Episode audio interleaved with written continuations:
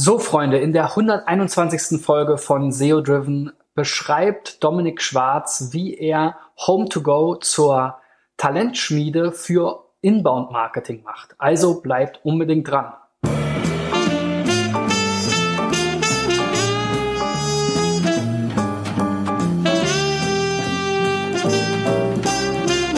Und die Leute, ähm, die ihr jetzt hier im Team habt, wo kommen die her? Wie, wie Bildet ihr die weiter? Also wie Sehr viele- formt ihr die dann? Ja, sehr viele Quereinsteiger, ähm, sehr viele Leute, die irgendwas in die Richtung gemacht haben, aber auch hier intern wirklich nochmal umlernen müssen, nochmal breiter denken müssen.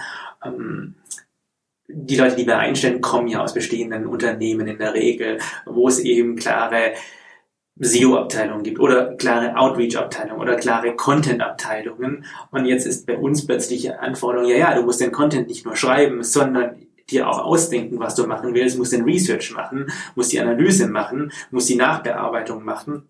Also wir fordern eine viel, viel breitere Kompetenz ähm, ein, weil ich glaube, ohne diesen, diesen, diesen breiten Blick auf die Dinge, den ähm, die, die, die 360-Grad-Übersicht über wie so eine ganze Kampagne funktioniert, wird man sich immer und immer schwerer tun, auch zu verstehen, äh, was zum Erfolg führt und was nicht. Wenn ich immer nur einen Ausschnitt sehe, wenn ich immer nur meinen Text sehe, aber gar nie in Berührung komme damit, was jetzt zum Beispiel das Feedback ist von den Leuten, die diese E-Mail bekommen, hey, wir haben Content für dich, hey, wir haben hier eine spannende Geschichte, dann kann ich das gar nie einbauen oder ich bekomme dieses Feedback immer nur über eine Ecke zugespielt. Wenn ich aber als Content-Schreiber selber den Pain habe, selber den Schmerz fühle, wie es ist, wenn ich zehn E-Mails schreibe und null Antworten bekomme und die, oder vielleicht die eine Antwort ist, nee, finde ich nicht spannend genug, dann habe ich vielleicht auch die Motivation, das nächste Mal einen äh, Ansatz zu finden in meiner Headline, in meinem Text, die Story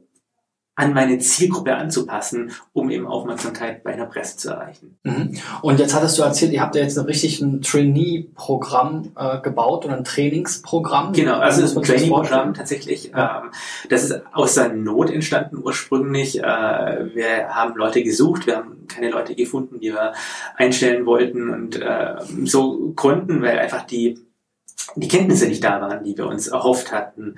Mhm. Und äh, kann man natürlich lange jammern und sagen, ja, pff, äh, der Markt ist so schlecht oder Fachkräftemangel oder wir können halt investieren und schauen, dass wir die Leute so ausbilden, wie wir glauben, dass es die, dass das beste Werkzeug und das beste Set an Tools ist, um diese Aufgaben zu erledigen, die einfach in Zukunft in diesem ganzen SEO und Inbound-Marketing-Bereich notwendig sind. Und ähm, was wir haben, ist eben dieses komplette Trainee-Programm, wo ähm, ganz regelmäßigem äh, in ganz regelmäßiger Frequenz es interne Vorträge gibt, externe Vorträge gibt, ein richtiges Ausbildungsprogramm, welche Themen in welcher Kalenderwoche angegangen werden, wo die Aufgaben aufeinander aufbauen und wo nach einem Jahr dann wirklich ähm, ja eine fertige SEO Ausbildung steht. Ähm, hätte ich mir auf jeden Fall selber gewünscht vor Ja, ja. vielen Jahren Ich mittlerweile. wollte gerade sagen, wo Ähm, ich mich bewerben?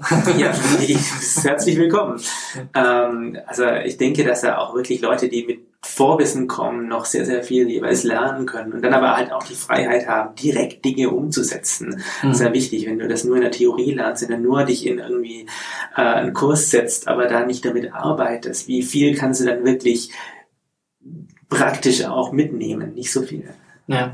Und ähm, jetzt werdet ihr ja dann sozusagen zu so einer Art Inbound Content Marketing Talentschmiede. Das ist natürlich immer dann auch, weckt auch Begehrlichkeiten bei anderen. Ähm, was tut ihr, um die Leute hier, hier zu halten, äh, dass die nicht irgendwie weggefangen werden?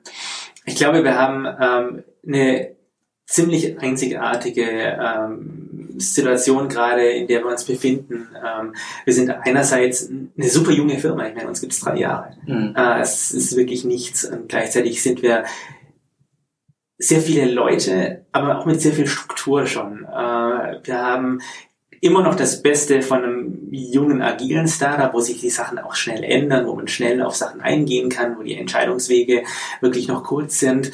Ähm, und gleichzeitig bieten wir aber sehr viele Vorteile, was große Firmen eigentlich nur bieten können, häufig. Ähm, angefangen bei einem sicheren Arbeitsplatz mhm. ähm, bis hin zu eben einer ja, guten, guten Struktur. Ähm, Fortbildung ist ja auch oft ein Thema. Fortbildung zum Beispiel, ja, fängt an. Ja, jetzt habe ich mir auch das Büro ein bisschen angeguckt. Das ist ja auch äh, ziemlich wild, sag ich mal, noch so. Ja, also sieht jetzt nicht so corporate aus, noch sehr start-upig, auch ähm, äh, gut voll. Also ihr seid äh, scheint auch gut zu wachsen, aber es gibt auch viele so Annehmlichkeiten, die man jetzt bei den klassischen Startups nicht kennt. Ja, höhenverstellbare Tische zum Beispiel.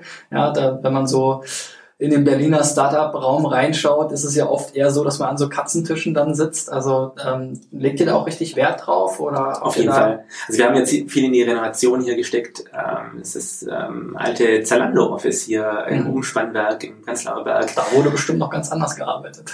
Das kann ich jetzt nicht beurteilen, aber vermutlich. Ähm, und äh, wir haben viel äh, reingesteckt, dass wir ordentliche Meetingräume haben, dass wir ordentliche Sitze haben, dass wir ordentliche äh, Tische haben. Ähm, also das ist ein großer Verdienst jetzt hier auch von unserer Geschäftsführung, dass wir mh, mm, da wirklich gut ausgestattet sind. Ähm, und äh, eine der Sachen, die wir gemacht haben, ist, dass wir die Meetingräume versucht haben, nach äh, Destinationen zu gestalten. Das ist vielleicht nicht ganz so verrückt wie bei Google.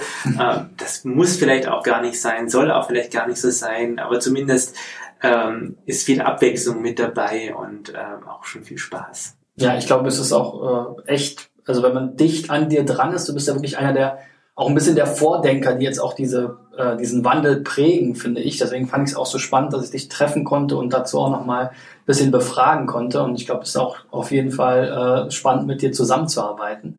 Ähm, ja, wie, wie sehen denn so die Zukunftspläne aus? Also ähm, wie denkst du, entwickelt sich äh, Home to Go vielleicht weiter? Wie, wie entwickelt sich deine Rolle weiter? Ähm, wie, wo wollt ihr da hin? Wo geht die Reise hin? Ja, also für uns als Firma geht's weiter ähm, in die Welt raus. Wir sind im äh, Ferienhausmarkt, im globalen Markt, der wirklich rund um den Globus Relevanz hat. Äh, jetzt kam eine neue Studie gerade raus äh, von Skift, einem Branchenmagazin im Travel-Bereich, und die sagen, der globale Ferienhausmarkt liegt mittlerweile bei 140 Milliarden äh, US-Dollar. Mhm. Also das ist ein, ein, ganz schön großer Kuchen, äh, an dem man da versucht, seine Scheibe abzubekommen. In der 122. Folge morgen spreche ich mit Dominik weiter darüber, wie sich Home2Go im Wettbewerb ähm, durchsetzen will und äh, wie sie einen Kundenzugang im Fevo-Markt für sich aufgebaut haben.